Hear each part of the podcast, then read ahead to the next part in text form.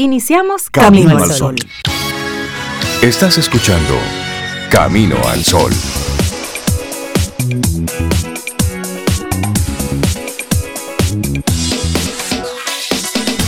Buenos días, Cintia Ortiz, Obeida Ramírez, a todos nuestros amigos y amigas Camino al Sol oyentes. Buenos días, ¿cómo están? ¿Cómo se sienten? Hola, buenos días. sí, buenos días, Cintia Rey. Yo me siento muy bien. Laura Sofía también.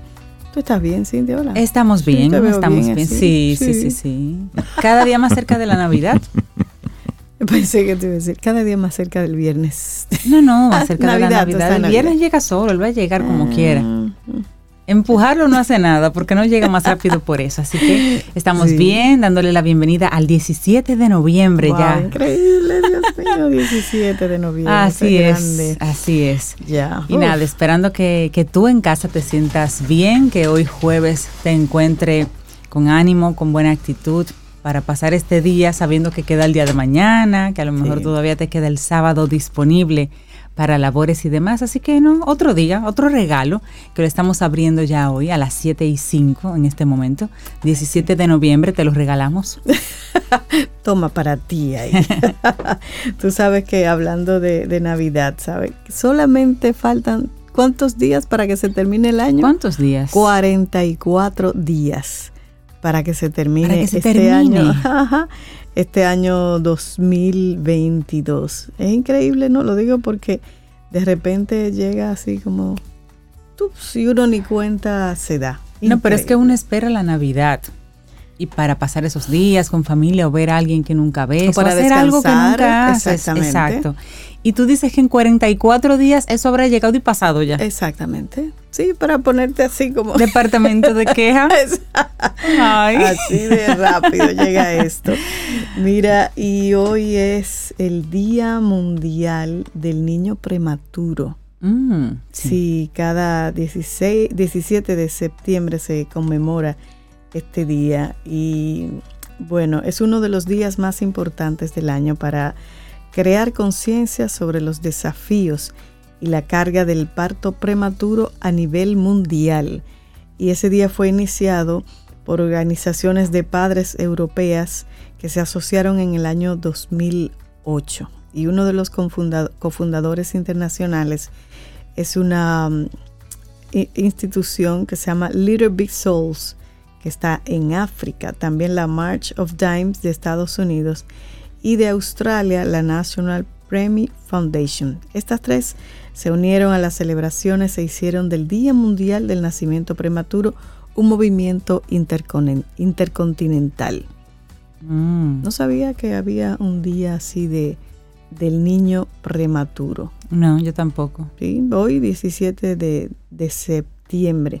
Y otro día curioso también, Cintia, el Día Mundial del Recuerdo de las víctimas de accidentes de, tránsito, de tráfico. Wow. Tampoco sabía que se conmemoraba en la Asamblea General de las Naciones Unidas.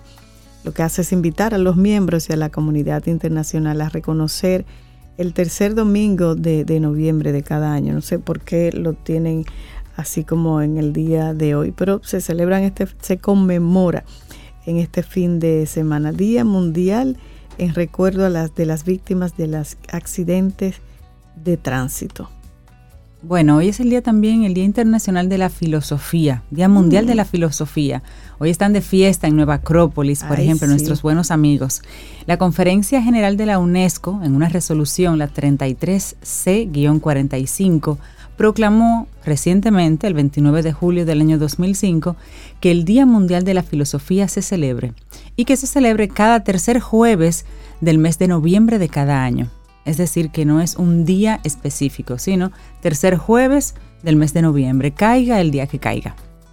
Mm. Y básicamente pues la filosofía es una disciplina inspiradora, así como una práctica cotidiana que puede transformar las sociedades y por eso se visibiliza más ahora, al permitir descubrir la diversidad de los corrientes intelectuales en el mundo.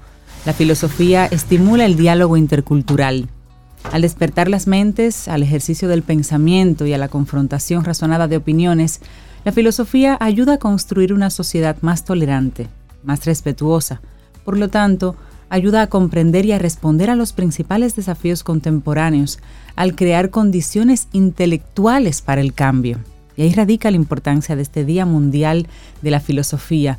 Y como cada año esos días mundiales pues tienen como un, motivo, un, lema, que, es el, a donde se apuntan, digamos, todos sus esfuerzos. Y en esta ocasión el lema es The Human of the Future, el humano del futuro. Mm, qué interesante. ¿Cuántas conversaciones interesantes pueden surgir solamente alrededor del humano del futuro, el humano y el consumidor? Sí. El humano y el medio ambiente, el humano del futuro. El humano, con el humano.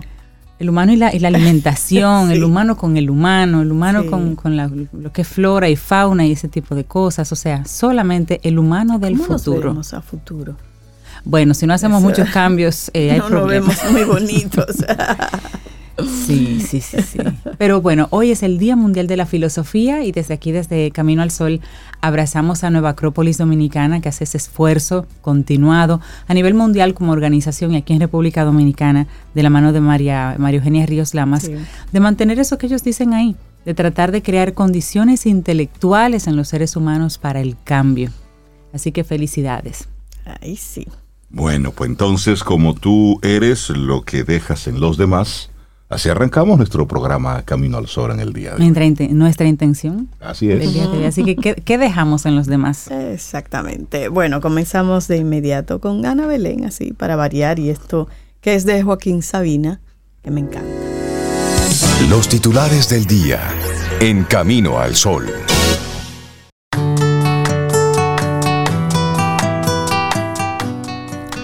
Y nuestra primera frase del día es, de la maravillosa Dolly Parton. A mí me encanta Dolly Parton, su arte y ella. Le dieron unos dineros en estos días. Jeff Bezos le dio unos 100 millones de dólares para ayudarla a sus eh, trabajos filantrópicos.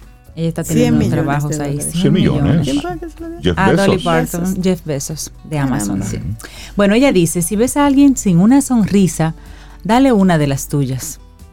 Ah, eso está lindo. Eso está lindo. Bueno, aquí tenemos algunos de los titulares en este día. Saben ustedes que hay un lío entre la empresa Sergeant Petroleum y Obras Públicas. Uno demanda a uno y bueno, tú me demandas, yo te demando y ahí vamos. Bueno, pues a pesar de la terminación de los contratos 25-2003, el adeundo décimo tercero o el contrato 25-2003 y el 13-2013, el Estado Dominicano representado por el ministro de Obras Públicas, del IGNE Ascensión Burgos, solicitó el pasado 25 de julio que el Tribunal Superior Administrativo anule los referidos contratos y obligue a Sergeant Petroleum y al empresario Mustafa Abu Naba a la devolución de 177 millones de dólares por supuestos pagos en exceso realizados por gobiernos anteriores. Ajá, la van a devolver. El Estado dominicano solicita la nulidad en virtud de una serie de irregularidades que violan la Constitución dominicana, el Código Civil, la Ley de Compras y Contrataciones Públicas, entre otras leyes. De acuerdo con el recurso contencioso depositado por el Ministerio de Obras Públicas y Comunicaciones, esa institución asumió los impuestos locales, actuales y futuros, o cualquier otro arbitrio sobre las operaciones acordadas. Indica además que la señalada empresa nunca ha cumplido con las obligaciones que el Código Tributario le impone. Entonces, además advierte que por las características del acuerdo, este debió pasar por ante el Congreso Dominicano y nunca fue depositado ni en el Senado ni en la Cámara de Diputados.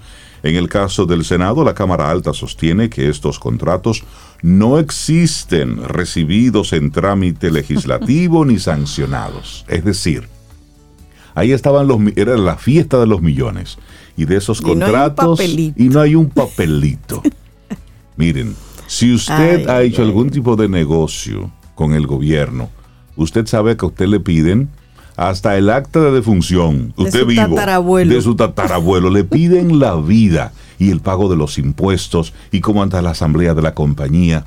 Le piden todo. Entonces yo no entiendo. Y eso es para contratos así pequeñitos y menudos, para empresas que están legalmente establecidas en el país, que están haciendo lo correcto. Pero estas, estas grandes empresas y estos contratos que son multimillonarios, señores, ni un papelito. Y no aparece por parte. Y no es solamente con un ministro, ni en un gobierno.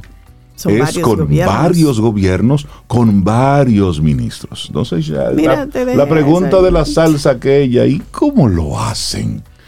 ¿Cuál es el negocio? Bueno, pues ahí está. Ah, mira, ese es el nombre del ministro de Obras Públicas, Deligne Ascensión Burgos. Sería bueno decirle, señor Deligne, por cierto, ya que hablamos de obras públicas, ¿por qué que están solamente asfaltando un carril? Entonces es un recorrido. Ah, ayer vi eso, me acordé de no, ti. No, pero, pero ¿y por Y también el señalamiento de los, de los hoyitos, y hoyos. Sí, ya que está como en el tema. pero es para que uno lo vea nada más. Sí, como entonces, prevención o lo van a tapar. Entonces dejan solamente un carril y, cuando ya están casi llegando a la vía, pues lo dejan hasta ahí. No entiendo. Entonces no, no entiendo de verdad el trabajo. Y ahora después, con todas estas lluvias, hay hoyos nuevos. Exacto. En las de Verdad que, pero bueno. que no sé cómo es que está trabajando el Ministerio de Obras Públicas a propósito, de verdad. No sé cómo es que están trabajando. De verdad que no. Pero bueno, es el primer titular. Sí, vámonos a salud ahora, porque el viceministro de Salud Colectiva, Eladio Pérez, advirtió este miércoles que debido a la presencia en el país de las subvariantes del COVID-19 como la BQ1, los contagios por esta enfermedad podrían reactivarse en los días venideros. Podríamos decir que podría haber un aumento en las próximas semanas, sobre todo cuando ustedes ven el comportamiento de la enfermedad en otros países. A nivel internacional, las variantes BQ1, BQ1.1 y la BX son las que han causado esa elevación de casos. Sin embargo, en la República Dominicana tenemos meses con estas variantes circulando, afirmó durante el encuentro semanal con periodistas. De todas las subvariantes, la Omicron BA.6 es la de mayor predominio. El viceministro explicó que actualmente mantenemos un periodo continuo de una disminución franca de los casos. En las últimas cuatro semanas ha sucedido un desaceleramiento de los casos y va llegando a un punto de meseta, explicó. No lo sabemos todavía, pero sí hemos visto un descenso en la velocidad semana tras semana. El, el epidemiólogo dijo tenemos que estar bien vigilantes ante cualquier aumento de casos e hizo un llamado a las direcciones provinciales a incrementar la toma de muestras para poder mantener actualizada la secuenciación genómica. Asimismo, pidió aprovechar este momento actual de control y llamó a las personas a completar sus esquemas de vacunas. Otro indicador a tomar en cuenta es la positividad semanal, que subió ligeramente, lo cual podría reflejarse en la próxima semana que haya más casos. Recalcó que un aumento de casos no quiere decir que aumentará la morbilidad y la mortalidad, pudiendo pasar como una enfermedad tipo gripal. Hmm. Bueno, cambiamos de tema y es que el censo agota su primera semana con poco progreso. Miosotis Rivas dice que en algunas provincias podría prolongarse, prolongarse más de los dos días inicialmente proyectados. A nosotros nos censaron ya. Ah, sí, y la experiencia fue muy rápida, muy tranquila, debo decir. Pero bueno, este jueves se cumple la primera semana del décimo Censo Nacional de Población y Vivienda con muy pocos avances en la cantidad de empadronados.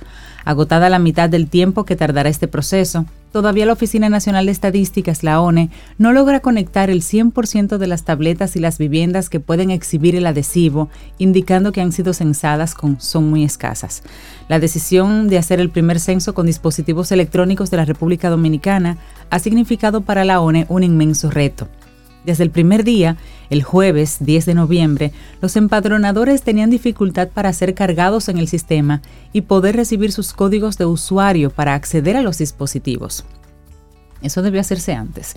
Asimismo, persisten las dificultades para conseguir la conexión de las tabletas al sistema de la ONE. El factor humano es uno de los principales escollos también, con una parte importante del personal que a pesar de que fue capacitado, todavía se esfuerza en saber cómo manipular los aparatos debo decir que el empadronador que vino aquí se comía ese material. Sabía lo que estaba haciendo. Sabía exactamente lo, que estaba llenando, lo hizo muy bien, con mucha agilidad. Me quedé observando, un muchacho muy joven. Ojalá que todos los chicos tengan esta agilidad. Lo vi muy en control del proceso. Los empadronadores que se encuentran en las calles dan cuenta de que empezaron hace poco a trabajar con muy escasas casas censadas o que todavía están en el proceso de entrenamiento. Y de acuerdo al tercer boletín de la ONU, de la ONE no se había logrado contactar todas las tabletas al sistema, subirlas al sistema, que se conecten en provincias como la Altagracia, Puerto Plata, San Cristóbal, Santiago y Santo Domingo. La directora de la ONE, Otis Rivas, ha informado que podría ser necesario extender los días al censo más allá de los dos que se tenían planificados. O sea, de los días que estaban, se habían planificado extender dos, pero ella piensa que se necesitarán más de esos dos. Nosotros desde el principio, cuando planificamos, pensamos en dos días. Sin embargo, hay provincias como Santiago y la Altagracia que lo más seguro vamos a tener que extender unos días más. La funcionaria explicó que esas prolongaciones son normales en los censos que se realizan en otros países, donde el principal problema es el reclutamiento de personal. También está la opción de que en la página de la ONU usted descargue el documento.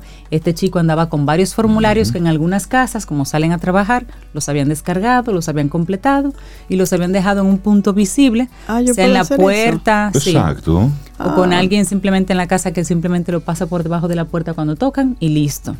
Yo creo que la tecnología ahora mismo, la misma conectividad, ofrece diferentes formas de, poder hacer el censo de manera exitosa. Lo que estamos viendo es que hacía tiempo que no nos contaban, entonces estamos como, como si fuera la primera vez. Sí. Pero hay que apoyarse aquí de la, de la tecnología para poder precisamente hacer de esto un proceso efectivo. Así es. Cambio de tema.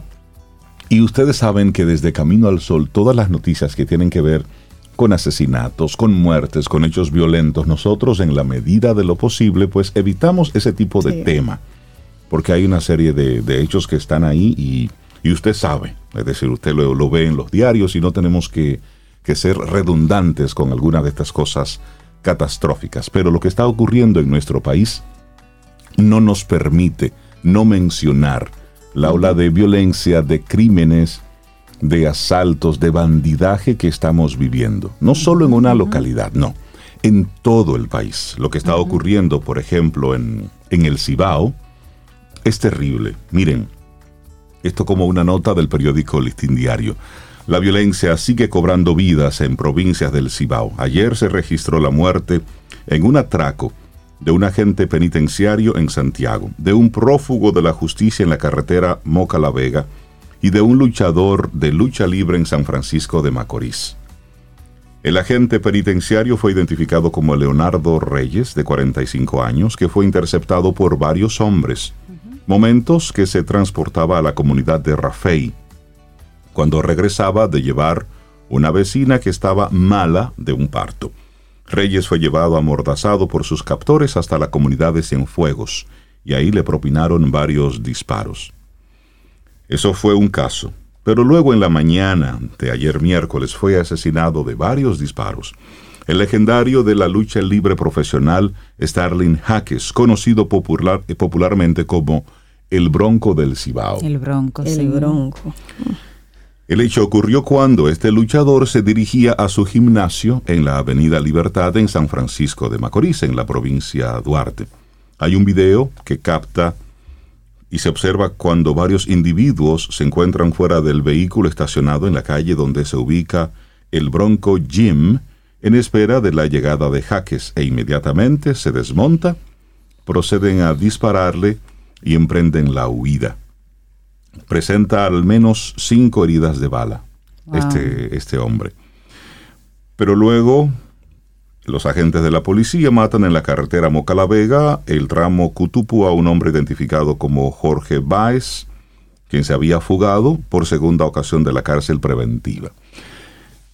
Esto, el, tema de los agentes y de este prófugo es, uno, pero el de la delincuencia es, es otro.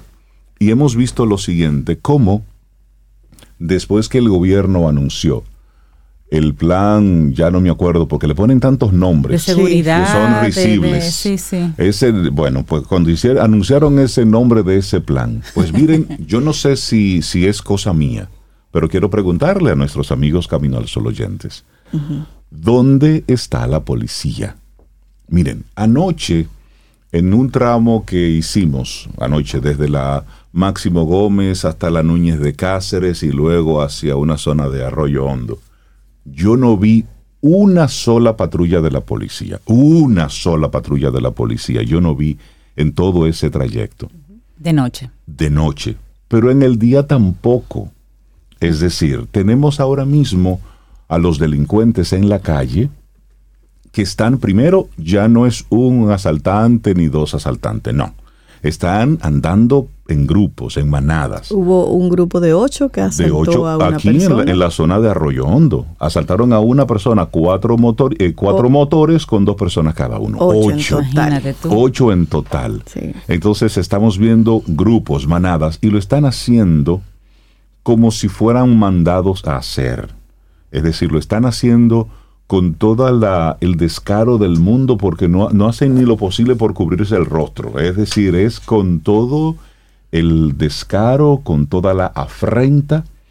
Y yo no sé ustedes, pero yo no he escuchado el atrapan a unos atracadores o la policía. no, solamente atracan. El de atrapan y el de capturan, nada que ver.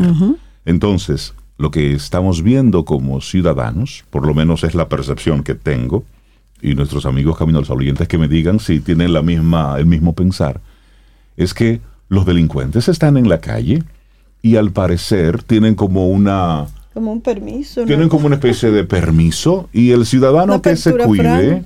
Exactamente. Entonces, recuerdo el caso de hace apenas algunas semanas cuando un señor estaba llegando a su casa, encontró a un delincuente en su casa, se armó un forcejeo, el delincuente sale con un disparo y a quien meten preso es al señor que estaba, en su, casa. a ese delincuente. Entonces, ¿cuál es el mensaje que se le está dando? A los delincuentes. Denle para allá, que el país es suyo y ahí tenemos a un grupo de ciudadanos desarmados y que están ahí listos y disponibles para ustedes. Estuve leyendo rápidamente, así no, no, no vi los detalles completos, pero una iniciativa de un grupo de personas en un residencial que están proponiendo que cada residencial cree su propia forma de de defenderse, de protegerse. Eso es un poco peligroso porque es, muy riesgoso, pudieran, eh, las personas empezar a tomar la justicia la por justicia sus manos. ellos mismos, tú sabes.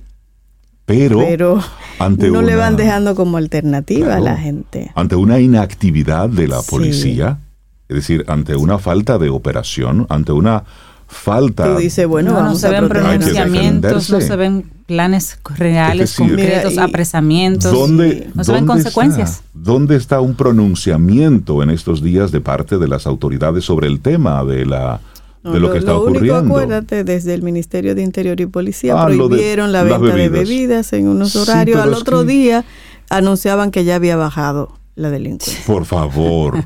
Uno o dos días después. Eso está como los números que mostraron hace, hace algunas semanas de... De los 566 operativos por día. Por día, ah. cuando no hay en la calle un solo policía.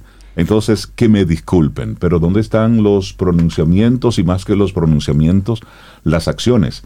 Claro. Van a dejar que se les vaya el país eh, de las manos. y entonces lo que estamos viendo es que todos estos casos delictivos no ocurren de noche.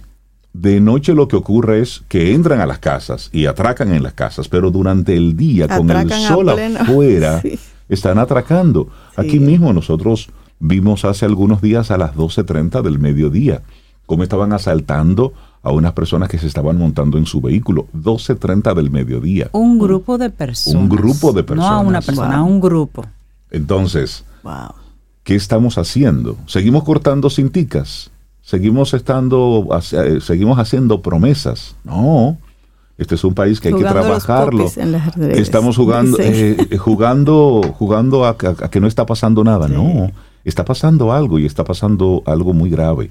Y no, y no es para ser alarmista. Yo creo que las informaciones están ahí. Y como, y como medio de comunicación, nosotros muy preocupados y muy ocupados ante la inactividad, ante la pasividad que están mostrando las autoridades ante la escalada de violencia y de atracos que estamos viendo y sobre todo de asesinatos. Porque tú esperar a que una persona vaya llegando a su lugar, lo matas y te vas. Eso es sicariato. Sí. Es decir, esto es simplemente matarte. Sí. Señores, esto es, es para que nosotros nos ocupemos. Y desde aquí siempre, con esa actitud, esa intención de, de echar para adelante. Pero no podemos quedarnos con los brazos cruzados ante una pasividad pasmosa de parte de estas autoridades con el tema de la violencia y de la criminalidad que estamos viendo en nuestro país. Así es. Cerramos este bloque de noticias de comentarios, pero teníamos que decir. Laboratorio Patria Rivas presenta En Camino al Sol, la reflexión del día.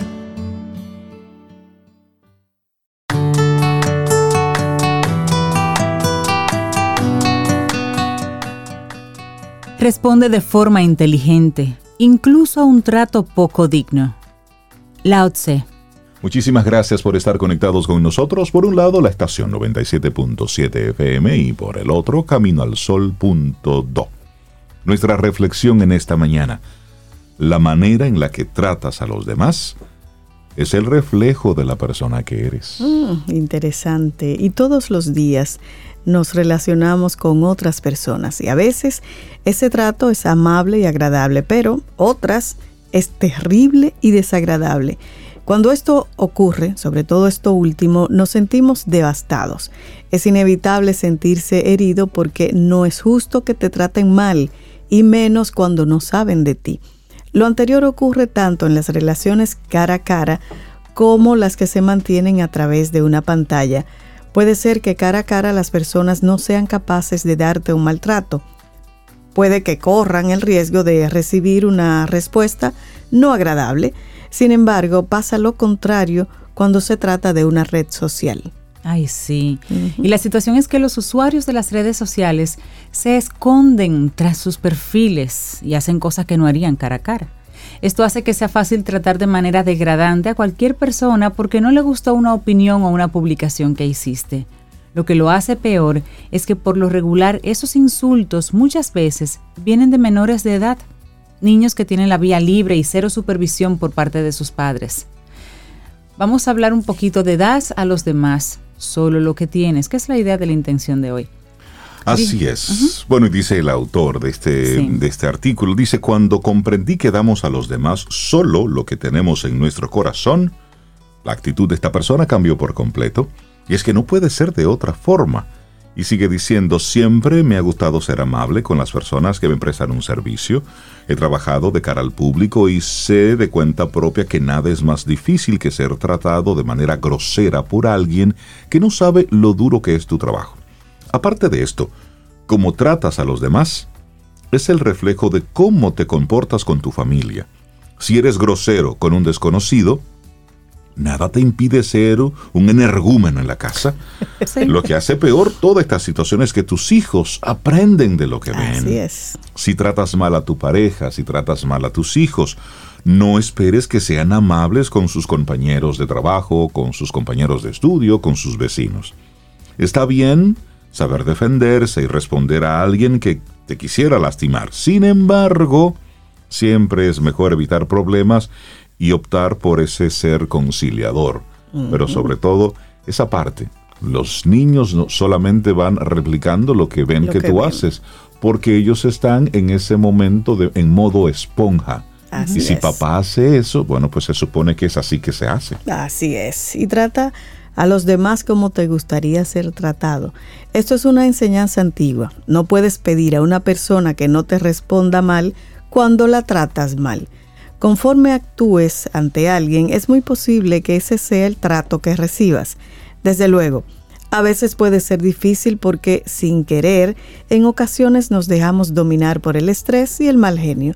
Pese a esto, no debemos hacer víctimas a los demás de nuestra frustración y por lo anterior, lo mejor es calmarnos y luego sí tratar con los demás. Tratar con los demás, a los demás, como quiere ser tratado, es una regla de oro en las relaciones humanas.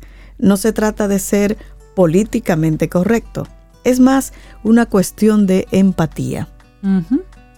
Y somos diferentes, pero merecemos trato justo. Es cuestión de buena actitud. Nadie que tenga una actitud negativa ante la vida puede tratar bien a los demás. Ay, Además, Al ser diferentes, sí, al ser diferentes en todos los aspectos, merecemos respeto por esas diferencias. Podemos aprender de las cualidades de los demás y de sus defectos incluso para no cometer los mismos errores. El trato con los demás implica que no que te preocupas de que los otros se sientan bien a tu lado. Por norma general, todos queremos agradar y una mala actitud hacia el prójimo no ayuda. Aparte de eso, tratar bien a alguien puede estarle dando las fuerzas para seguir adelante. La vida para todos es difícil. En ocasiones, una palabra amable puede hacer la diferencia entre un día gris y un día muy hermoso. Así es. Y por último, solo nos queda decir que el mundo necesita gente amable el mundo necesita gente amable. Hay muchas cosas terribles pasando siempre, pero podemos hacer la diferencia con solo una sonrisa y un buenos días. O un hola, o un gracias. O un buenas tardes. Sí, hombre, necesitamos ser amables. Así es. La manera en la que tratas a los demás es el reflejo de la persona que tú eres. Un escrito de Erika Patricia Otero. Lo compartimos aquí hoy en Camino al Sol. Laboratorio Patria Rivas presentó En Camino al Sol la reflexión del día. Este es tu gran día. Camino al Sol.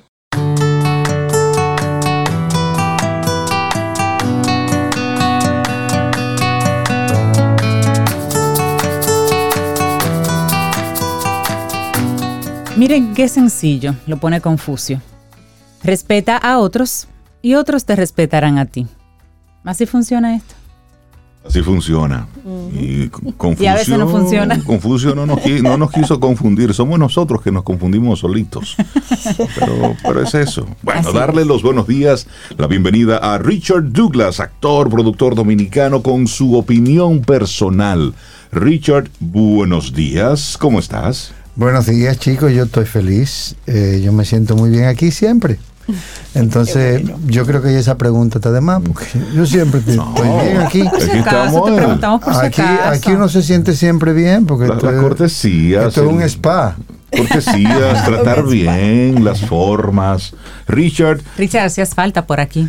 Bueno, ustedes me hacían mucha falta a mí. Sí, pero tú estabas metido en ensayos, en viajes. Muchacho, una cosa terrible. Un bururum bararán. ¿Dónde está Miguel? Que no, no paraba. Pero bueno, yo oh, saqué un chance hoy, pese a que anoche nos acostamos un chin tarde porque terminamos la función a las doce y media de la noche, casi a las doce, a las 12 de la noche. Yo llegué a mi casa bastante tardecito. Así es, y, y, aprovechó el momento para felicitarte por tu participación en la jaula de las locas y también, por supuesto, a, todo ese elenco, a todos esos artistas, la parte técnica que estuvo involucrada. Eh, o que está involucrada en la jaula de las locas. Incluyendo esa voz tuya. bueno. Que, fue la punta de lanza para que la gente pudiera apreciar que teníamos ese trabajo en, cartelera. Muchas gracias, pero mira, felicitar y reconocer el trabajo de, de, Carlos Espinal. Teníamos tiempo que no veíamos a Carlos en los escenarios. Sí. Hizo un, un papel buenísimo en, en, la jaula de las locas. También, por supuesto, Cecilia García en todo lo que es la parte de la producción eh, ejecutiva. Excelente todo eso. No, participación, artística. participación artística también, por sí. supuesto. Eh, Checho Lora también involucrado. Raeldo. Sí, con un personaje sorprendente. Con un y personaje lo había que, anunciado aquí. Sí, que, que, arrancó muchas muchas risas. Sí. Sí. Bueno, y a todos los que participaron. Toda esa, A mí esa me encantó esa banda en vivo. La música Ah, en sí, vivo, el maestro Dante. Cucurulo, espectacular. Y bueno, La invitación que vayan a que vayan. Sí, sí. Es un sí. clásico, es un clásico. Es un que clásico del teatro musical. Vale la pena, vale la Y un pena. momentito de Richard interesante, así de aguilucho, amarillo, Sí, así, sí. amarilla entera. Yo iba a salir diciendo que, bueno, que, que se fuñe el liceo. Pero, pero No. felicitarles, reconocerles el gran trabajo. Montar un musical en nuestro país es un gran reto. Y luego las, la, la parte de la escenografía, las luces, todo muy bien, muy bien. Mira, lo más impresionante de todo eso, aprovecho la ocasión para decirte esa, ese, ese hándicap que tenemos a nivel cultural en República Dominicana, y es que no tenemos el tiempo para hacer eso. O sea, somos, somos magos. Porque hacer eso en el tiempo que lo hicimos. Eso se hizo. Subirlo a escena y tener un éxito, quizás relativo, porque eh, debería ser mayor el éxito. Claro. Por, por el tiempo que se nos permite hacerlo. Pero es una cosa impresionante. Eh, eh, ¿Tú, le dices una gente, eso a una gente de Broadway no, y te no, no, mentira. No, eso es mentira. Eso, pero eso es un ensayo. Duran un año montando algo. Te montan en dos meses, tres meses. Y cinco elencos. Sí. Cinco elencos diferentes. Es decir, bailarines. Como, como esto puede estar cinco años, diez años, vamos a poner cinco elencos, porque tú sabes. Eh, ¿Y de cuánto es la temporada? No, no la temporada, mientras dure. Mientras dure. Mientras y aquí por lo menos es un fin de semana. Bueno, el fantasma de la ópera cuando cruza en el escenario me saluda porque ya, ya te conoce. Yo lo he visto 865 veces. La invitación es que las personas vayan, vayan a ver esta obra, apoyen en lo que se está haciendo aquí en términos de, de teatro y de cualquier otra eh, actividad cultural, porque el esfuerzo, como dice Richard, es grande y la calidad que le están poniendo nuestros artistas en los escenarios es espectacular. Así es que vamos a ir. Llenamos estadio mirando conciertos. y que algún día llegue, ese apoyo, llegue ese apoyo estatal que, nos hace falta para seguir haciendo. Pero mientras tanto nosotros, cada uno, cada una que vayamos a... Apoyemos con, la boleta, con la, con la taquilla. Con la asistencia. Y el tema no es dinero, porque las taquillas de Dembowcero son caras. Muy caras. Sí. Y el tema no es dinero. No, van. Bueno, no sabemos quién la compra, pero bueno. Sí, no, pero, se llena de gente. Pero van, pero van. Pero destacar la, la apuesta ayer fue entonces así ya la, la premier, lanzamiento de, de La Jaula de las Locas y para nosotros de verdad reconocer todo el trabajo artístico y el trabajo técnico. Y hay detrás de eso un trabajo humano también. Por supuesto. Muy grande, muy grande. Haberse encontrado con todos estos amigos, hermanos, porque lo bueno de este de esta profesión es que te genera amistades nuevas, grupos nuevos, gente nueva. Tú reconoce la belleza interior de la gente trabajando al lado de ellos todos los días. Y eso, eso, eso no tiene precio, eso no, se paga con nada. Lo solicitamos y ojalá que, mucha gente vaya y participe y se dé ese, ese, ese es un clásico del teatro musical, La Jaula de las Locas. Y está aquí. No hay que irse Exacto. Richard, Estamos y, aquí. y tú en tu segmento hoy de mi opinión personal, hoy, yo tengo, hoy yo tengo también una de esas satisfacciones que te da la vida por reconocer el trabajo de los otros y después de eso verte en el espejo de la de la calidad humana de esa gente, o sea, conocer, haber conocido una actriz que ha llegado a, a estos sitiales y haber compartido con ella y haber sido su profesor alguna vez me llenan de orgullo y de satisfacción. Y hoy quiero recomendar una miniserie un poco telenovelesca, es un poco culebroide, pero eh, está causando mucho éxito en Netflix. Se llama Desde Cero. Ay, esa yo la vi. From, the Scratch. From Scratch. Con Zoe Saldaña. Sencillamente magnífica actuación de parte de Zoe. Tan linda Zoe, sí. Es una novelita, es una novelita, eh, culebroide, pero nada más son ocho capítulos. Eh, vale la pena. Dice en primera temporada, yo supongo que es la única, porque está bastante definida. O sea, está terminada. Exacto, cierra. A, a mi juicio. Pero no sé, tú sabes que eso también depende un poco de lo, de lo cómo se maneje económicamente y le inventan otra temporada. De, cómo le vaya. Pero bueno, yo la siento terminada. Está muy bien hecha, muy bien dirigida. Esta eh, miniserie esta, es, una, es una miniserie norteamericana en inglés e italiano y se desarrolla en Estados Unidos, en, en Los Ángeles, y se desarrolla en Firenze. Eh, Italia, en Sicilia. Entonces, vale la pena ver este desdoblaje que tiene Zoe en esta miniserie, porque además aprende el italiano, ella va a estudiar a Italia una carrera artística, conoce un, un joven que la pretende un joven que de eso que necesita y desea la, investigación eh, multirracial, multicultural, y se enamora de ella y ella de él. Y esto es una historia muy linda de amores, pero además es una historia de la, de la naturaleza de la vida, de cómo la gente busca empezar desde cero en todo. Y es una combinación de la cultura gastronómica, tanto, sobre todo Italia que tiene tantas gastronomías y que es tan rica gastronómicamente. Este tipo que desde cero empieza a hacer su trabajo gastronómico porque él es chef y ella es artista y va a buscar esta, este arrancar desde cero en su vida y ahí se encuentran en esta intención mutua de arrancar desde cero y él se traslada de su Firenze natural, de su Sicilia a Los Ángeles y también empieza desde cero.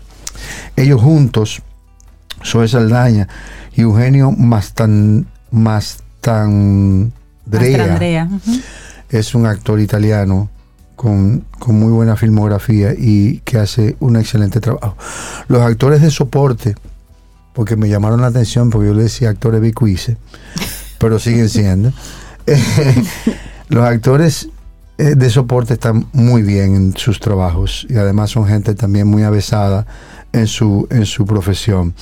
Está Danielle Deadweiler, que es una eh, comediante, una actriz norteamericana que hace muy buen trabajo el papel de la hermana de Zoe Saldaña en la serie. Que, que Smith, la mamá de Zoe Saldaña en la, en la serie, muy buen trabajo. Roberta Rigano, Paride Basana, Benazal, eh, un trabajo magnífico en, e, en, esta serie. Y el papá, el que hace el papá de Zoe Saldaya, que es Keith Davids, muy conocido, un actor norteamericano muy conocido que ha trabajado en muchas películas. Y todos hacen un papel brillante, pero básicamente eh, yo quiero que se enfoquen en la actuación de Zoe Saldaña. Zoe Saldaña sencillamente me llenó de satisfacción, de emoción, de conmoción además, porque verla hacer este trabajo que es un poco diferente a lo que conocemos de ella en el cine hollywoodense, las películas de, grandes héroes y eso, eh, vale la pena ver el trabajo de Zoe Saldaña en esta, en esta, en esta película, eh, en esta miniserie. Zoe Saldaña sencillamente está magnífica, está eh, envidiable en ese trabajo. Vale la pena también eh, revisar las actuaciones de todos los demás que están en esta miniserie. Desde cero en, en Netflix. En Netflix. Y dicen que está basada en una historia real. Dicen ellos, sí. Puede ser, porque eso es muy común, la gente que se enamora, que se va y se enamora con otra, de otra gente. Hay una, una muy buena dirección de fotografía, una muy buena dirección en sentido general, una buena música, musicalización, ambientación. Y sobre todo quiero volver a recalcarlo, aunque ya lo he dicho tres veces, una vez más, soy Saldaña qué orgullo de dominicanidad. Qué bien. Qué bueno. Sí, sí. Ahí la voy a ver este weekend. Ahí este nosotros. Ya la vieron. la vimos. Sí, sí, sí, Donde estás hoy me gusta verla. Sí, se, acaba, se, se, consume en un fin de semana. Sí, sí, sí. Y como dice Richard, ver cómo ella está pasa del, del inglés al italiano con esta soltura, con esta naturalidad. Se habla de un, de un trabajo de una preparación. Claro, y se siente muy orgánica, muy un natural. Italiano, claro, por supuesto. Además tuvo que aprendérselo y, lo hizo muy bien. Lo hizo muy bien. Pues me gusta tu recomendación, Deol. tu opinión personal. Richard Douglas. Bueno, pues gracias por, por hacer el esfuerzo de venir. Gracias a ustedes. Anoche terminamos tarde. Gracias a ustedes y al Supermercado Nacional por este chance que es invaluable. Gracias, Richard. Un fuerte abrazo y descansa. Gracias. y en la serie que ya ustedes vieron, hay, hay mucha música muy conocida, tanto italiana como mm. estadounidense. La música de esa película la hizo una señora que se llama Laura Cartman y es una compositora estadounidense muy versátil porque ha escrito música para cine, para miniseries, para videojuegos, para televisión, para teatro, para todo. Egresada de Juilliard ella le gusta mucho el jazz. Así que vamos a escuchar de la película, de la miniserie, como dice Richard, em, desde cero, from scratch, esta composición de Laura Carman que es Siempre. Así seguimos. Siempre. Siempre.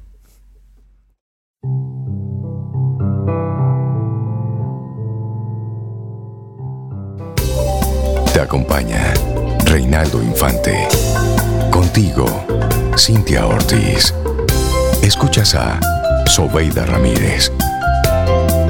Camino al Sol.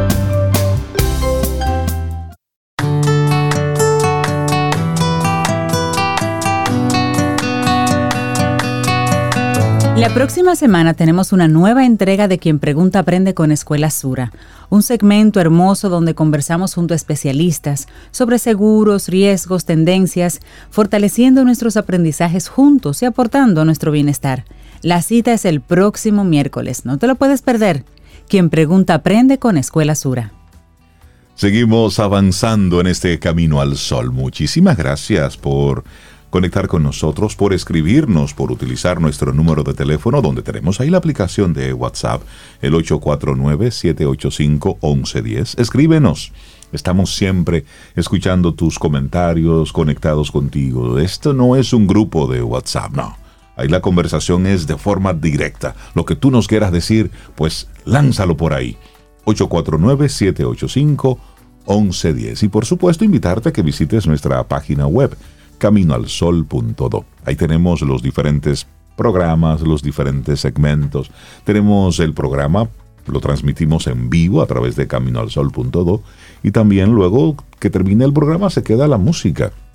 Y de repente si Cintia, Sobe o yo estamos por aquí en la cabina, pues abrimos el micrófono y seguimos conversando. Caminoalsol.do. Te invito a que la visites. Así, es. Y seguimos con una conversación y una instrucción nueva, porque vamos a aprender una palabrita nueva primero. Con nuestra colaboradora, sí. La siguiente bateadora, el, el en pelota. El siguiente atleta que llega. Bateador al turno. Bateador al turno yo no, que yo no veo pelota. Sí, ya, ya, Sí, sí, Braudín Eusebio, eso sí sé yo, el nombre y la profesión de nuestra próxima colaboradora, máster en gerencia de comunicación corporativa, productora, publicista, buena amiga. Braudín Eusebio, vamos a conversar con ella y ella va a explicar una palabra nueva y que yo no conocía. ¿Cómo estás? Buenos días. Braudín, buen día. Hola, Braudín. Buenos días. ¿Cómo te sientes? Cintia Rey. Eh, Estoy contigo, Cintia. A mí me gusta la pelota, pero no la entiendo y no sé nada. Ah, nosotros le damos un par de clasecitas aquí, no, Rey no, no, se preocupe, están en buenas manos. Están en buenas no, manos. No, es que ustedes son aguiluchos, ahí no me gusta, no. Pues bien. Bueno, vamos de, de, inmediato vamos al tema. Vamos a. Braudín, hoy nos traes una propuesta, el prosumidor. ¿Qué es eso? ¿Con qué se come? A pesar de que la palabra no es muy popular, es una palabra que empezó a acuñarse en los 80 mm. y tiene sus inicios en el 1930 para esas crisis económicas que hubo en Estados Unidos. Y es básicamente un acrónimo entre dos componentes de la actividad económica, el productor y el consumidor. Entonces, cuando unimos estas dos partes, tenemos el y se ha hecho muy, popular en los últimos tiempos a raíz de la democratización de la tecnología, que ha sido muy buena y ha en algunos aspectos, en otros no tanto, no estoy de acuerdo, pero ha traído una, unas herramientas que normalmente estaban solamente al alcance de grandes industrias y de grandes grupos. Eh, yo me familiaricé con ese término por allá por el 2009, 2008, fue que lo conocí, me pareció sumamente interesante y lo traigo a colación ahora precisamente por algo que me pasó con Segurosura. Hace un tiempito, yo me gané con ustedes, hace pues yo soy tele... Eh, camino, camino oyente. Sí. Y me gané un llenado de, de gomas. Ok. Sin embargo, la forma en la que Sura, sin saber que yo venía de Camino al Sol, me recibió, me trató desde la llamada por WhatsApp hasta la llamada telefónica, hasta las atenciones, fue uno a al punto de que yo estoy esperando así por hora que se venza mi seguro para yo cambiarme e irme para allá. Uy, qué bueno. Qué bueno, una muy buena referencia. me llevó a pensar que nosotros como, como eh, freelance somos los primeros prosumidores y tenemos que tomar en cuenta algo que ustedes hablaban ahorita, que es parte de la empatía, pero en la empatía en el negocio, entre yo tomar lo que a mí me agrada como consumidor y replicarlo como cuando yo me convierto en el rol de productor, de realizadora, de ah. entregar un producto. Yo me sentí tan bien con el servicio al cliente que me dieron en esa institución que es algo que no me cuesta, de que yo no tengo que comprar un equipo, yo no tengo que comprar una máquina diferente, yo no tengo que tomar un entrenamiento adicional que yo puedo aplicar dentro de mi rubro económico, dentro de mi área de trabajo. Entonces, eso me llevó a pensar en esto, en lo que es el prosumidor, en lo que tenemos que tener como consumidores y como productores para mejorar la experiencia de quienes se acercan a nosotros. El prosumidor básicamente se ha destacado en cuatro ámbitos importantes dentro de la historia y sobre todo a partir del desarrollo exponencial de las redes sociales y las plataformas digitales. Una que yo sufro, pero es la que más se ha venido desarrollando, es la parte del audiovisual donde ya tú no tienes que contar, por ejemplo, con una un switcher de dirección extremadamente caro que vale millones de dólares para tú hacer televisión. De hecho, a mis estudiantes yo se lo digo cada rato, señor, usted tiene una ventaja que yo no tuve cuando estudié. Cierto. Usted por unos 550 dólares entra a VIH, se compra un switcher de dirección pequeñito, pero le sirve para tener dos cámaras y hacer el contenido que usted no encuentra en televisión o que no encuentra en, en, la pantalla. O sea, usted puede generar su, su, contenido. No necesariamente el consumidor, a diferencia del freelance, tiene una, una recompensación, una compensación económica, pero sí tiene una compensación emocional, que es hacer lo que él entiende que hace falta. Otro ámbito en el que el prosumidor se ha destacado muchísimo y también y ese sí se ha convertido en una herramienta muy importante de, emprendimientos y de freelance, es en el hágalo usted mismo, en la personalización de las cosas. Antes yo tenía que conformarme con la blusa como viniera, la compro en la tienda y ya está.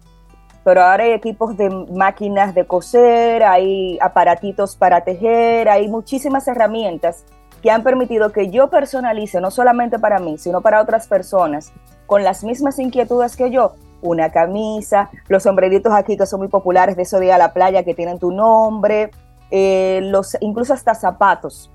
Obviamente son mucho más complicados, pero está ahí. Entonces, eh, otra de parte importantísima también es ha sido la informática. Señores, nosotros conocemos una de las plataformas de informática más importantes y es un trabajo prosumidor, que es Linux. Totalmente. Linux es un trabajo prosumidor 100%, o sea, son personas que consumen y producen el producto. Y hay uno que usamos, yo creo que todo el mundo, todo el que tiene acceso a la tecnología prácticamente todos los días, a nivel informático también, y es Wikipedia.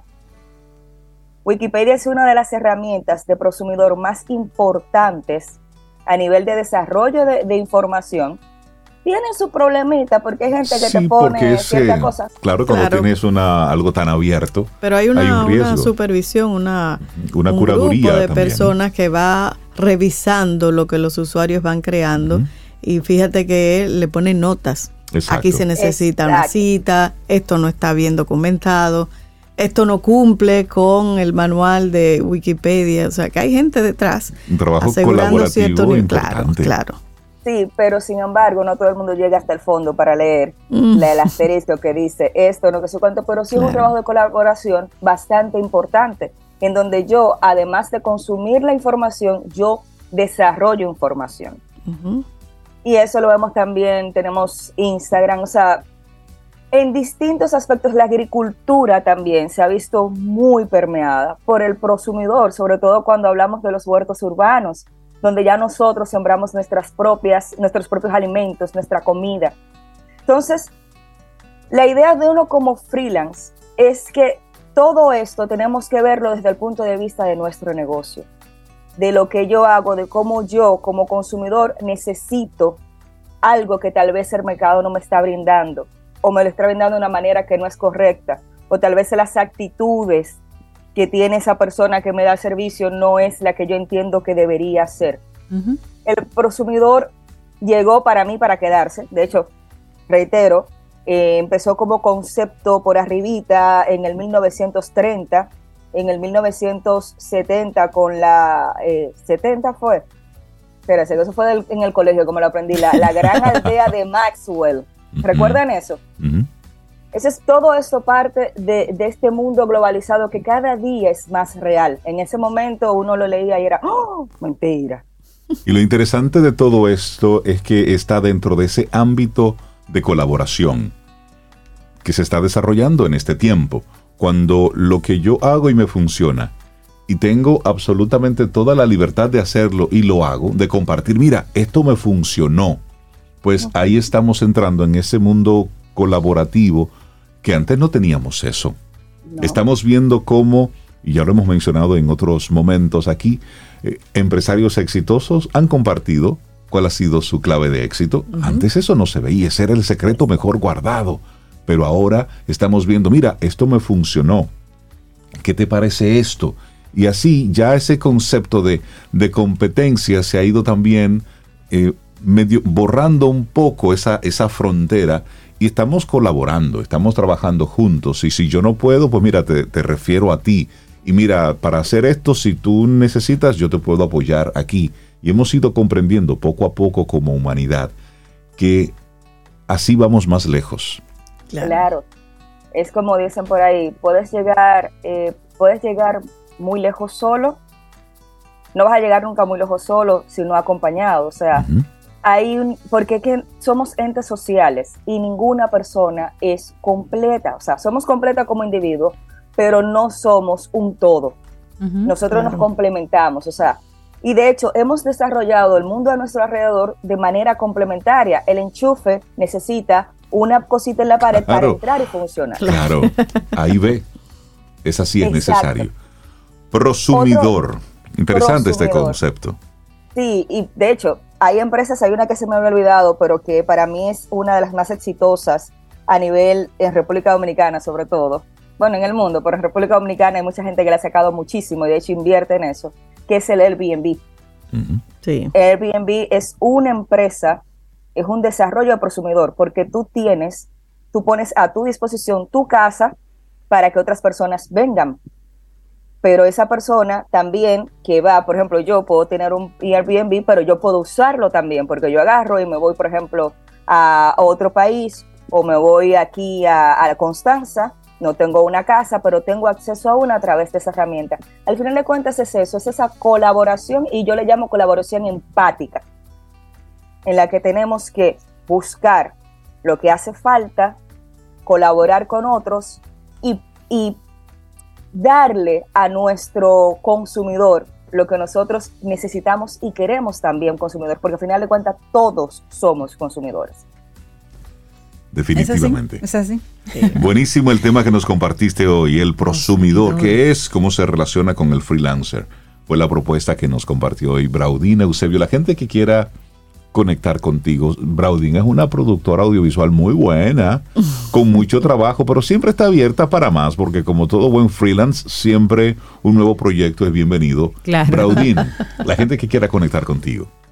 Bueno, a través de mi email, braudin.gmail, sí, así mismo como se escribe, no se tienen que complicar, no se queda como, ¿qué?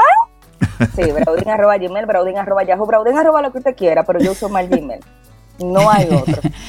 Eh, en, en, Instagram, eh, Braudín Eusebio, y se me han acercado por el programa varios freelance que quieren asesoría. Para enero vamos a estar preparando algo. Ah, buenísimo. Mm, bueno. Para que puedan eh, preguntarme todo lo que quieran. Ah, excelente, qué bueno. Y aprender de tu experiencia además. Eso es muy bueno, Braudín. Que tengas un excelente día. Muchísimas gracias. Ten un buen día, un buen despertar. Hola. Esto es Camino al Sol. Camino al Sol.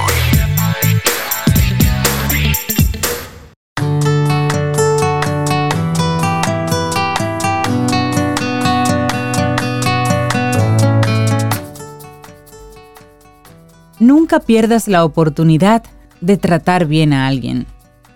William McPace.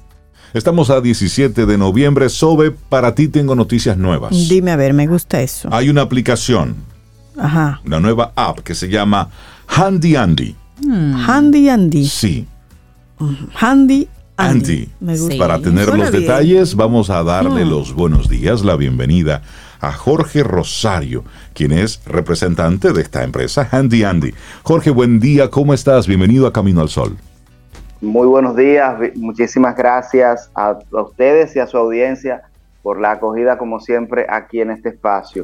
Bueno, y, y así mismo como, como dice mi querido Reinaldo, eh, Sobeida tiene muy buenas noticias y Mm. todos los, los oyentes porque eh, queremos compartir con ustedes esta información de que hemos acaba- acabamos de lanzar Handy Andy, una aplicación móvil que se puede descargar de manera gratuita y que tiene la facilidad de que, así como usted puede eh, solicitar un servicio de taxi con los diferentes proveedores que, que hay a nivel digital, de la misma forma usted puede seleccionar, usted puede eh, llamar, pedir un servicio de plomería, un servicio de pintura, de electricidad, de decoración o de cualquier otro ámbito del hogar que a veces tenemos la complicación de que no sabemos a quién buscar, Pero que sea bueno. seguro para la, para la casa, para la familia y que además le ofrezca calidad en el servicio. Y precisamente con esta aplicación eh, la- los usuarios pueden obtener todos estos beneficios.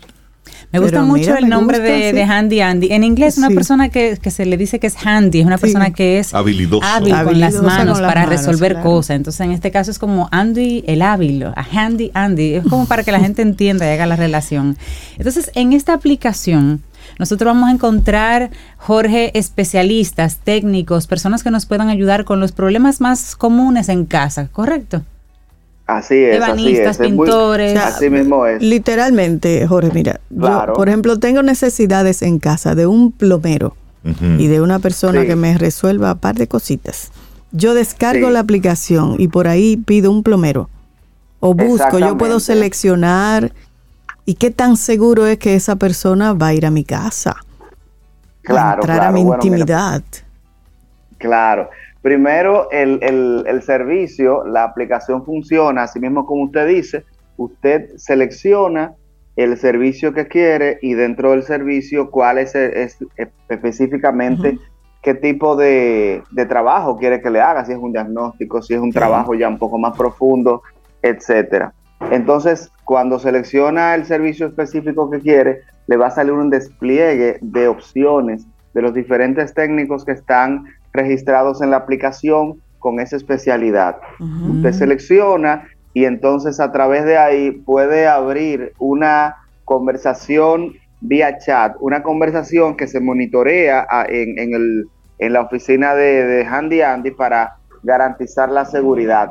Pero además, la seguridad se garantiza de una manera muy importante eh, eh, la seguridad se garantiza de una manera muy importante, que es el, el talón de Aquiles de este tipo de trabajo, porque llevamos a nuestra casa o a nuestra oficina o a nuestro trabajo a una persona que no conocemos. Exactamente. Exactamente. Y, y- Eh, es, es muy neurálgico. Claro. Y cómo nosotros resolvemos el tema de la calidad, de que sea una persona calificada y que te ofrezca seguridad.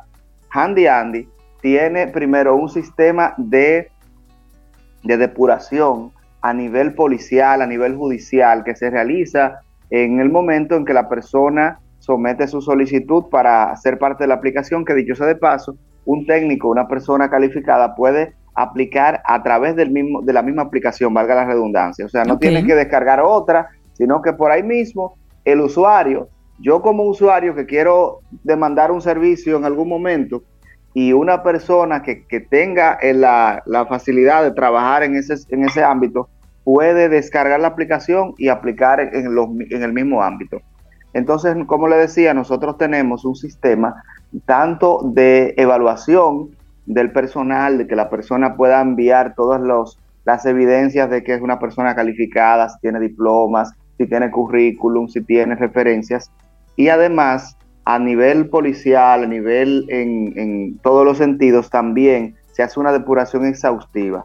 No solamente pedirle un certificado como se le conoce popularmente de buena conducta o de no antecedentes, sino que se va más allá para asegurar de que no haya inconvenientes después. Y además, lógicamente, de que tenemos un sistema de que se monitorean las conversaciones de que se efectúen en el chat de, la aplicación con precisamente con el, con el técnico. Y se puede hacer como un rating, Jorge, después que yo recibo el servicio y pueda ponerle como una estrellita, dos estrellitas, para que los, mismos técnicos se vayan eh, diferenciando de acuerdo al servicio que van ofreciendo.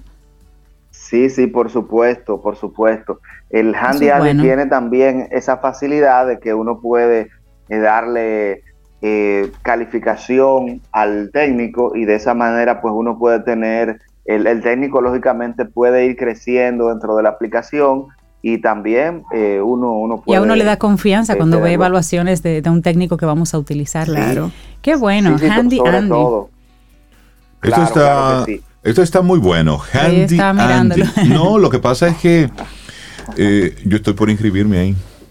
Ajá. Sí, para, para que me contraten para. Yo soy habilidoso con las manos. Ah, eso sí, Jorge. y, él quiere, hacerse, él quiere hacerse, bueno, voy a decirlo. ¿Qué es lo que él quiere hacer? yo voy ebanista. A ser, yo voy a ser ebanista. Ah, quiere aprender a trabajar la madera. Ah, excelente. Necesito limpiar unas ah, puertas. Para sí, para. Sobe, no, no me tome en serio. Yo estoy hablando cosas muy serias con Jorge. Pero en serio que necesito. Mira, mira, Jorge, yo tengo una cajita de herramientas que es una cajita mágica. Ahí hay de todo. Sí, sí, sí. La caja mágica. Entonces, a los me voy a escribir en Handy Andy para que me contraten. Para dar servicios. Para dar servicios. No, no todavía cuando aprenda. No, todavía. Cuando aprenda. Pero ¿cuáles son los servicios que tú ofreces en este momento? Todo. Sí, sí, todo. Tú me dices. Él te cambia un llavín, yo resuelvo. Una pared, yo te resuelvo. Te yo te resuelvo. y si yo, no sé, pregunto. Te siembra una mata. Jorge, ¿dónde está disponible esta aplicación? ¿En cuáles de las plataformas?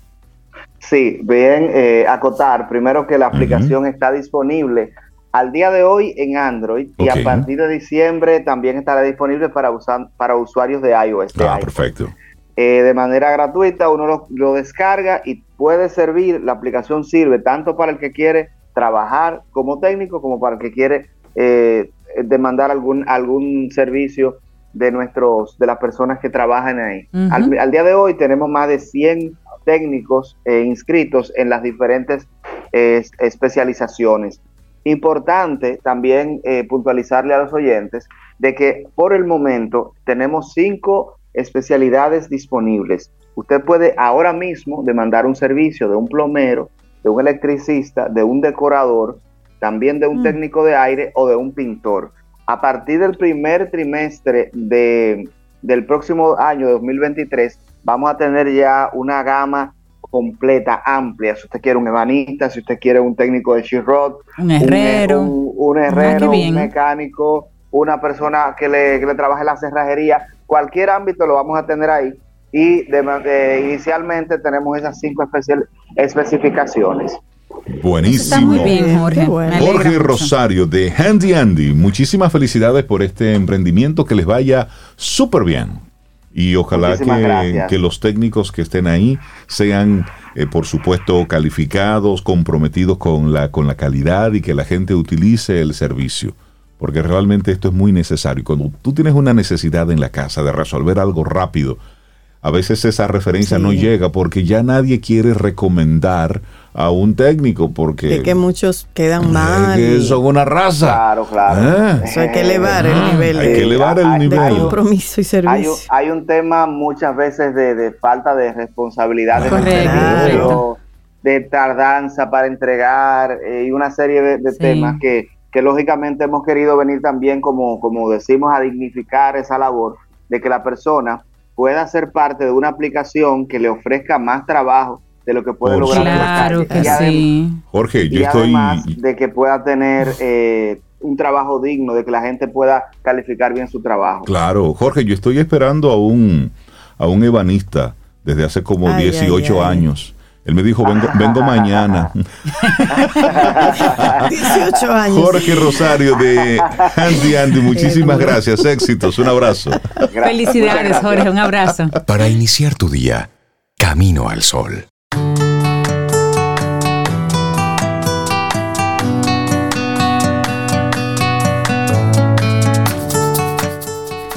La gente olvidará lo que dijiste, la gente olvidará lo que hiciste pero la gente nunca olvidará cómo los hiciste sentir. Una hermosa frase de Maya Angelou. Continuamos en este Camino al Sol. 8.47 minutos, es jueves. Y estamos, bueno, pues contentos porque siempre que tenemos aquí algún invitado de alguna universidad, una academia, a anunciar eventos, eso nos da motivo de alegría. sí. Nos gustan las academias. Sí, sí, sí, es que hay que, hay que formarse, hay que participar de, de congresos, de eventos. Esos encuentros profesionales son muy ricos. Y a propósito de esto, UNIBE, la Universidad Iberoamericana, está metido ya de lleno en el Congreso Internacional Mercadexpo en su versión 2022. Y para conocer los detalles, Perla Monsanto nos acompaña. Perla, buen día, ¿cómo estás? Hola, muy buenos días a todos, todos muy bien. Muchísimas gracias por permitirnos este espacio a los estudiantes de UNIBE para presentar el Congreso Internacional Mercadexpo 2022. Bienvenida, Perla. Mm, Siempre las puertas abiertas. Hablemos un poquito de este Congreso Internacional. ¿Qué tiene de nuevo esta versión de este año? Eh, hablemos de los temas, si tienen eh, invitados internacionales. Vamos a tener como un contexto, una idea. Mucho tiempo. Por mucho tiempo. Sí, ya ¿Cuántos años ya llevaría eso? Esta es la edición número 31. Lleva 31 años realizándose de forma ininterrumpida y para aquellos que no conocen de lo que es este congreso, Mercadexpo se refiere a lo que es un congreso internacional de mercadeo realizado por los estudiantes de la Escuela de Mercadeo de la Universidad Iberoamericana UNIBE. Este se lleva durante tres días, este año el 30 de noviembre, 1 y 2 de diciembre, lleno de lo que son conferencias con speakers internacionales, workshops, casos de éxito, talleres y casos de certificaciones, donde funcionará tanto para estudiantes como aquellos profesionales que quieran mantenerse al tanto con aquellas tendencias del mercadeo que podemos encontrar en la actualidad. Cada año siempre tienen un, un tema, un enfoque. ¿Cuál será el tema central de esta edición 2022?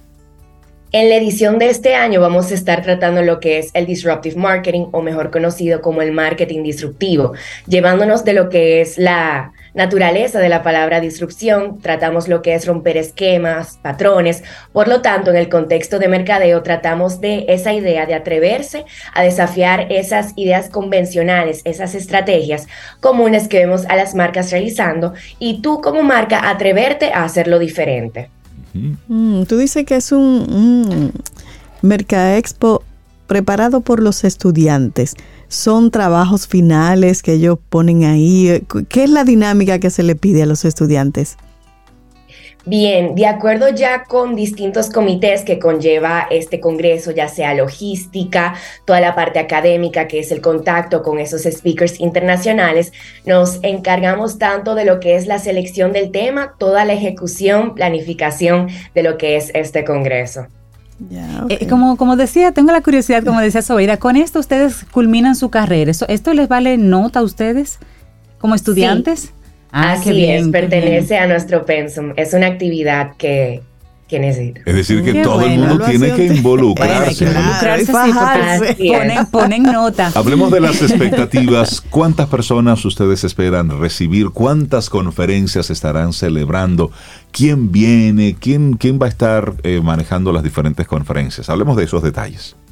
Bien, de acuerdo. Nosotros vamos a estar contando con ocho conferencias en lo que es con los speakers internacionales, pero adicionalmente contamos con el caso de marcas ya sea en los casos de éxito, charlas motivacionales y a la vez contamos con las certificaciones para que así sea una experiencia lo más completa posible de eso que se aprendió durante el Congreso, tú poder certificarte en base a ello de la misma tendencia que se está trabajando este año.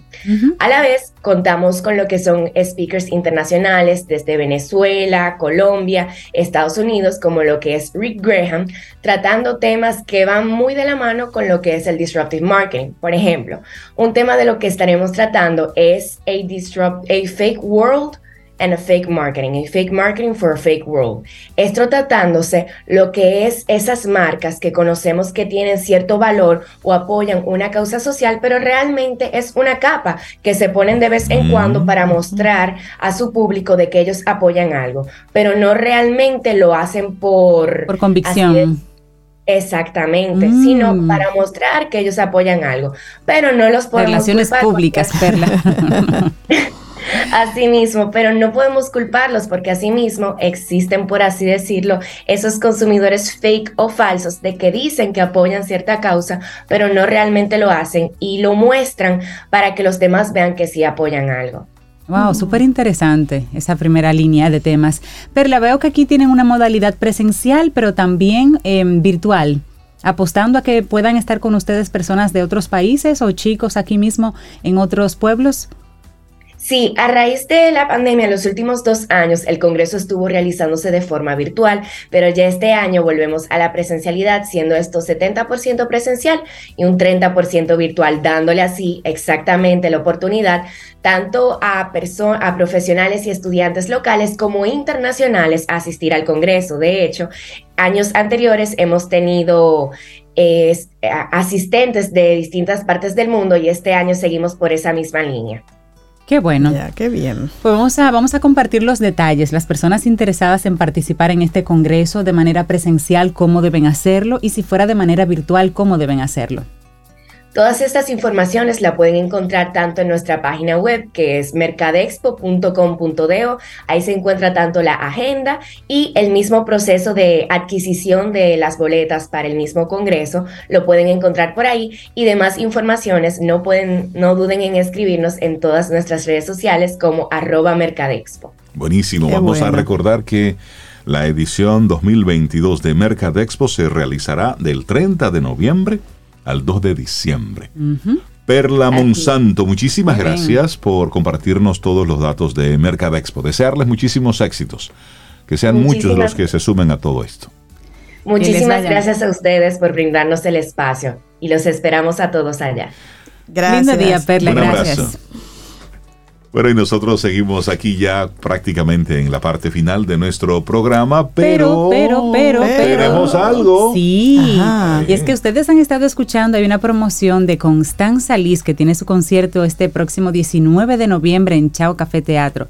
Y Constanza tan hermosa, tan amable siempre, siempre pues ella ha cedido cuatro boletas para que dos parejas de Camino al Sol oyentes asistan a su concierto. Si te interesa participar en este proceso, pues solamente tienes que escribirnos, usted sabe la ruta, 849-785-1110. Ahí nos escribes, nos pones, nos pones tu nombre y de ahí vamos a sacar dos parejas. Es decir, que vamos a sacar a dos ganadores para que esos dos ganadores vayan en pareja a ver ese maravilloso concierto que, que Constanza está preparando con tanta ilusión, una talentosísima joven venezolana que ha hecho de República Dominicana su segunda casa y que por supuesto estaremos ahí apoyándola, acompañándola, tarareando con ella. Así que entre a su página web para que conozca sus canciones y podamos cantarlas juntos allá. 849-785-1110, ahí nos escribes tu nombre, dices yo quiero ir a ver a Constanza y ya estás participando. Son para dos Constanza, un abrazo, gracias. Y los ganadores serán anunciados pues mañana, mañana, día 18. El concierto es el 19. ¿Es el sábado? Es el sábado. Mm, Así es que... Se lo estamos diciendo con tiempo. Sí, para lo mañana y el sábado. Y la idea de regalarla es para que vayan. Por favor. O sea, si no van a ir, ustedes simplemente nos, dicen, no, no voy a poder ir. Y entonces se lo damos a otro Camino al Sol oyente que sí puede asistir. Exacto. esa es la idea. Sí, sí. Así es que, ¿sabes qué? a propósito de eso, y eso son también buenas costumbres. Si usted participa de algo y no lo va a utilizar, al principio usted pensaba que sí, pero luego no. O entonces usted comunica y dice, mira, realmente no será posible, pueden disponer de ellas. Claro. Y listo. Y no pasa nada. Y no pasa Solo que otra persona sí va a poder ir. Puede entonces sí. No se pierde. Puede sí disfrutarlo. Recordarles nuestro tema del día de hoy. Eres lo que dejas en los demás. Mm. Cuando usted está en un lugar y usted se va, ¿qué dirá la gente de ti cuando te vayas? Porque algo van a decir. Es decir, cuando usted se vaya, usted dice. Aunque no diga una palabra. Exacto. Usted, usted, dice, en su boca quedo. Y se va. Entonces, ese en su boca quedo, ¿qué le dejas a los demás ahí? Cuando tú te vas. Yo conozco una persona que dice, suavecito, por favor. Porque ya sabe que le va. Suavecito, por favor. Me gusta. llegamos al final de nuestro programa. Que tengamos un día precioso. Mañana, viernes. Si el universo sigue conspirando. Si usted quiere Y si nosotros estamos aquí, tendremos un nuevo camino al sol. Claro, ¿y qué les parece si, si dejamos esta canción de Constanza Liz y la escuchamos para ir calentando para el concierto el sábado? Bueno, pues con ella nos vamos. Esto se llama Hoy Quiero. Constanza Liz. Lindo día. Así que ya Hasta mañana. Suavecito, si van a dar, suavecito. y esperamos que hayas disfrutado del contenido del día de hoy. Recuerda nuestras vías para mantenernos en contacto. Hola arroba caminoalsol.do. Visita nuestra web y amplía más de nuestro contenido. Caminoalsol.do. Hasta, una, próxima, edición. Y pásala bien.